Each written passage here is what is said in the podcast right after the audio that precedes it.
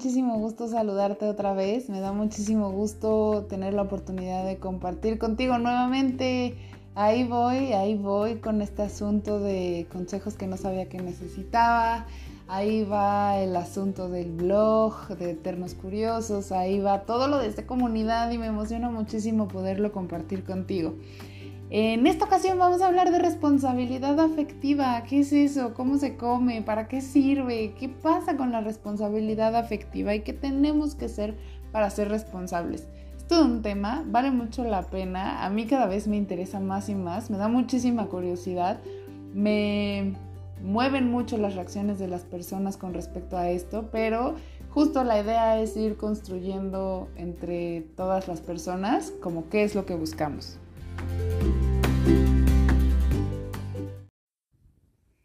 Quiero empezar por contarte eh, un poco como de mi última relación. Fíjate que si me hubieran dicho en qué me estaba metiendo, muy probablemente no hubiera estado ahí, o quizás sí, pero cuidándome un poquito más. Eh, no sé si les platiqué, pero después de haber terminado mi relación, me enteré que con la persona con la que estaba por casi tres años me ponía el cuerno. ¿Y cómo me enteré? Pues maldito Instagram del mal. Vi fotos de él con una chava en lo que se suponía que era mi departamento. Eh, y yo nunca me enteré y había muchos elementos para saber que era en mis tiempos, como adornos o fotos. Y pues en general dicen, ¿no? Que el que busca encuentra. Pero a mí me da muchísimo gusto que pues, me diera cuenta de todo esto que estaba sucediendo, porque eso fue lo que por fin hizo que yo me desencantara de este güey, que de por sí no era nada encantador y pues en general, ¿no? El, el tipo era un, resultó ser un psicópata narcisista. Conforme ha ido pasando el tiempo, eh, sigo preguntándome si desde un inicio él me hubiera dicho que buscaba una relación abierta, las cosas hubieran sido muy diferentes. O sea, me pregunto si yo hubiera decidido entrarle, ¿no? O a lo mejor al menos salir menos madreada de esa relación, ¿no? Me hubiera ahorrado muchos meses de, de dolor.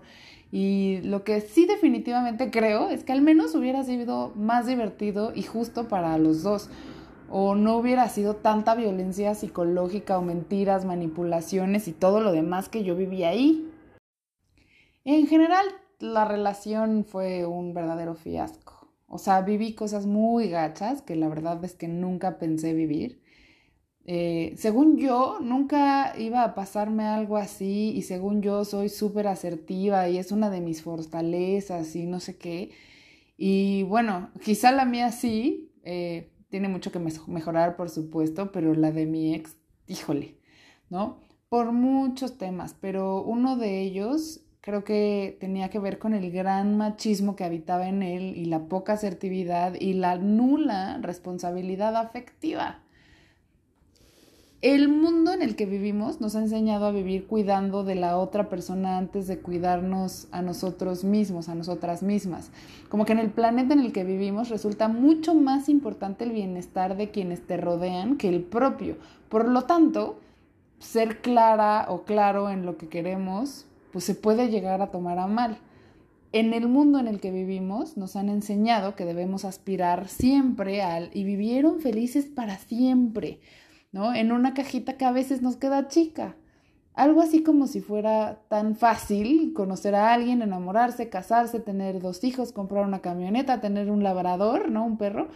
Y también ir todos los domingos de paseo a la montaña y educar a los críos, eh, que después se van y entonces envejecer juntos en unas mecedoras, viendo el paisaje. Cualquier cosa que está fuera de eso, entonces está mal. ¿Y sabes lo difícil que puede ser decirle a alguien que tú no encajas en esa caja? Pues claro, nos educaron para eso, la expectativa del éxito amoroso está ahí. Y madres, no, no sé ustedes, pero, pero yo tengo 37 años y en serio que esos no son mis planes, o al menos no por ahora, a lo mejor en algunos años cambia, pero hoy mis planes no se acercan ni siquiera a eso. Eh, no sé, creo que esas decisiones se construyen en pareja y que para ello primero tendría que encontrar a una pareja increíble para ir tomando decisiones romántico-amorosos, ¿no? Eh, de una manera responsable y que también sean co-creadas con él. Desde que terminé mi relación caótica, si se le puede llamar de alguna manera, ha sido todo un reto para mí explicarle a las personas con las que he salido o intentado salir ser afectivamente responsable, porque en realidad las personas con las que yo he salido tienen concepciones de, y lo digo entre comillas, éxito amoroso, pero para mí es muy difícil creer en ellas después de haber vivido abuso psicológico por casi tres años, ¿no? Una relación llena de manipulación, chantaje, desacreditación, burlas, homofobia, machismo, mentiras, infidelidades. O sea, el dude de verdad me dejó con algo que mi terapeuta le llama estrés postraumático, por lo que cualquier cosa que detone en mí el pensamiento de este cabrón me está manipulando, yo soy la que sale corriendo, ¿no? Cualquier tantitititito de violencia, salgo corriendo.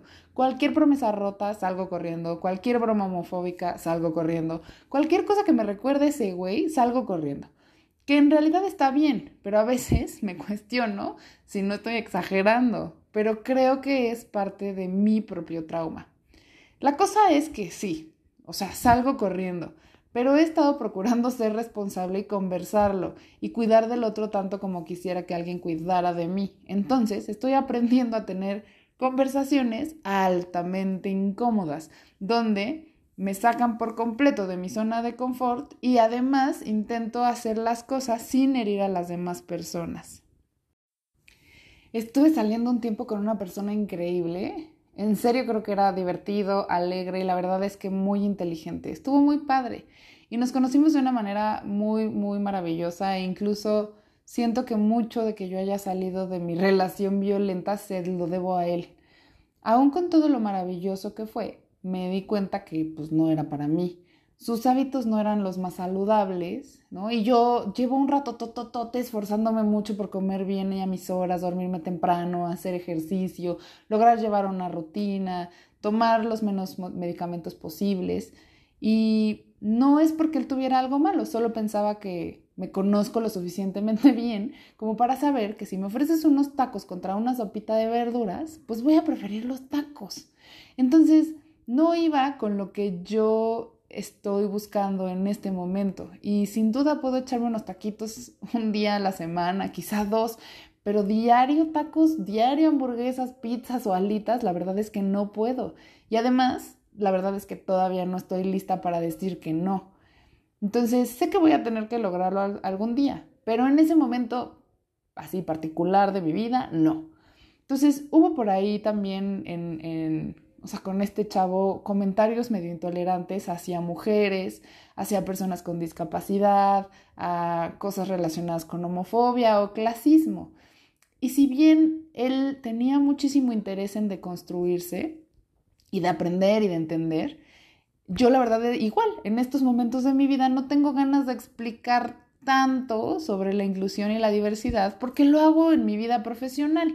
Entonces es como seguir chambeando después de chambear, ¿no?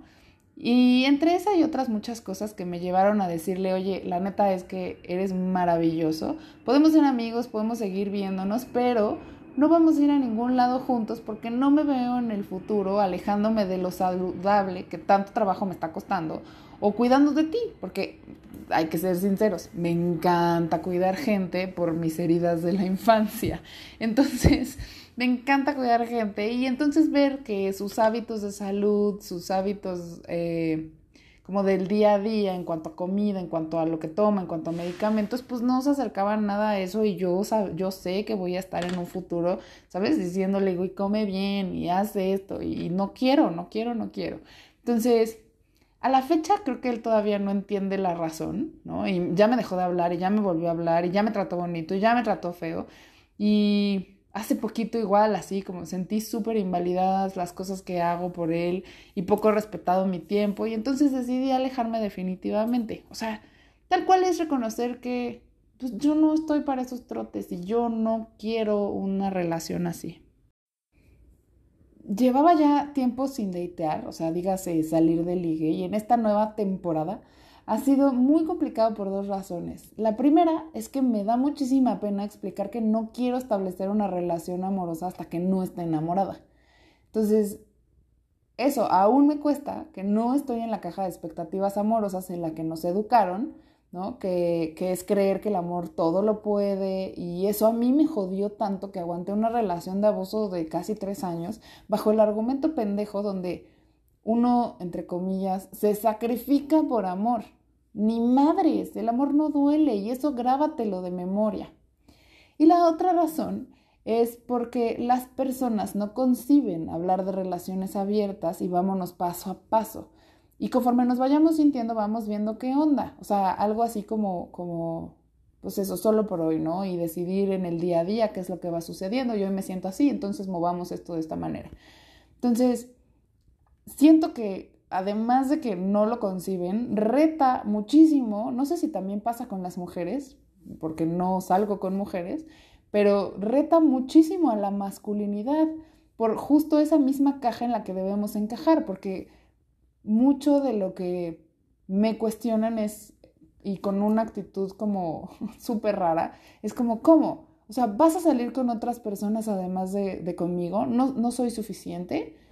Y no, no es que no sea suficiente, es que vamos viendo si podemos co-crear algo juntos y si no, pues por favor no nos lastimemos, ¿no? O sea, no tendríamos por qué tener exclusividad del uno con el otro siempre, y cuando aún no sintamos que estamos en ese momento. Pero esta idea como de vamos a andar para conocernos, pues a mí hoy en día no me es funcional. Yo lo que pienso es quiero andar con alguien de quien ya esté enamorada. Yo pienso que estas ideas de fidelidad y lealtad y monogamia tienen jodidas a las relaciones de pareja y sobre todo eso porque tomamos decisiones antes de tiempo. Entonces, ¿qué es la responsabilidad afectiva? Pues creo que es la capacidad de ser transparente en las intenciones, ¿no? En las expectativas de las relaciones que vas construyendo. Para mí es ir conversando, por más difícil que sea, cómo nos vamos sintiendo. Y es hablar de las necesidades que tenemos para establecer acuerdos que nos lleven a una relación sana. O sea, poderle decir a la persona, esto es lo que quiero, ¿no? Aunque sea decir, solo quiero unos besos, para que la otra persona decida si le entra o no, sabiendo a qué le está entrando. Decirle a la otra persona, yo quiero casa, coche y perro, para que la otra persona pueda decidir y utilizar su juicio para entrarle o no. Y la neta es que es un reto durísimo, pero lo que se busca con la responsabilidad afectiva es comunicar las emociones tratando de ser lo más asertivos posible. Es compartir el origen de nuestras emociones. Y no saben el trabajo que me ha costado aceptar, hablar y compartir de todo el daño que me hizo este compadre y más aún decirle a una persona que recién conozco que me lastimaron y que no quiero que me pase de nuevo y que esa es una de las razones por las que, por las que elijo no tener pareja hasta no estar segura de los valores éticos y la integridad de la otra persona porque prefiero conocernos para decidir andar que andar para conocernos. Entonces, de repente sí me siento como, como repartidora de límites y luego digo, ay, ya, o sea, sí me estoy pasando. Pero luego pienso qué cosas estoy dispuesta a tolerar y cuáles no, y pienso, o sea, neta, ¿por qué tendría yo que acostumbrarme a esto? ¿Por qué debería de tolerar, conformarme con un trato menor al que yo espero? Y, luego pienso, me voy a quedar sola para siempre. Y digo, bueno, ¿qué prefiero? ¿Quedarme sola o conformarme? Porque en serio, que mis expectativas hoy por hoy son altísimas. Y luego regreso a que quiero co-crear. Y eso es lo que más paz me ha dado en estos meses. Comunicar nuestros deseos no es nada fácil y requiere de verdad de un chingo de valentía y de integridad. Esto es lo que quiero me acerca la vida que me merezco, qué puedo y qué no puedo. Estoy siendo honesta, honesto conmigo. Y también se trata de renunciar a lo que no quieres, porque la otra persona está siendo responsable, pues es todo un reto, ¿no? O sea, yo quiero una relación monógama, entonces mejor me alejo. También eso es muy valiente. O bien saber que en qué te estás metiendo porque no lo has probado. pero siempre haciéndolo desde la honestidad, creo que es un acto de mucho valor y de mucho respeto a ti mismo o a ti misma, pero sobre todo es un acto de muchísimo amor propio. El mejor consejo que puedo darte es habla, habla mucho.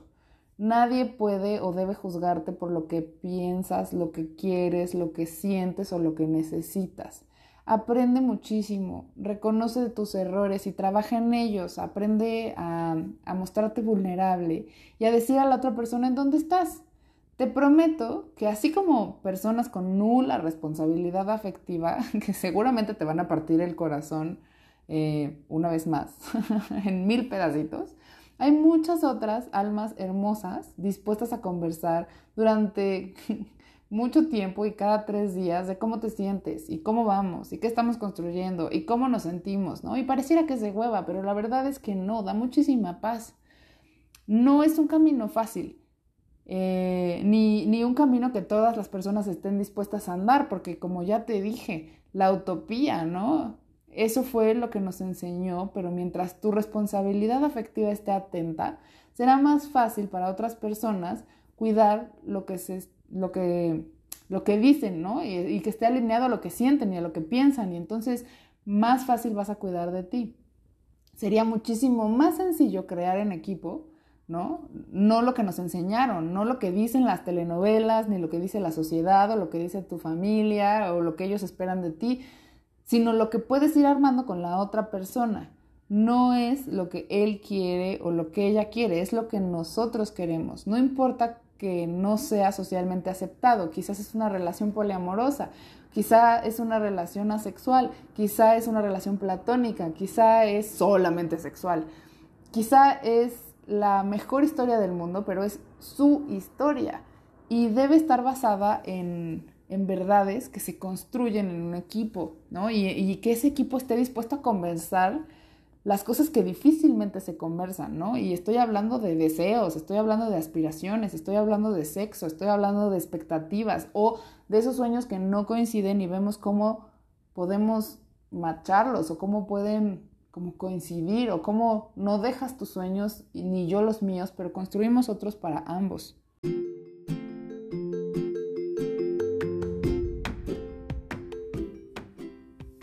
mi deseo para ti hoy es que pues encontremos esa historia de amor bonito y responsable y que tengamos la historia de amor que nos merecemos. Yo te mando un fuerte abrazo, agradezco mucho que me escuches, que me leas, que compartamos, que entres como a los cursos que estamos dando, que entres a los foros de, diálogo y participación que estamos haciendo, ¿no? Que, que lees, que compartas en redes sociales, también es maravilloso. Y pues nada, solamente te dejo toda mi gratitud por, por estos meses que hemos compartido juntos, juntas. Y pues espero que me puedas escuchar en el próximo podcast que haga. ¿no? Y no sin antes decirte que pues está eh, la página www.secomunidad.com o www.raquelovigel.org y ahí puedes encontrar toda la información de la que te hablo.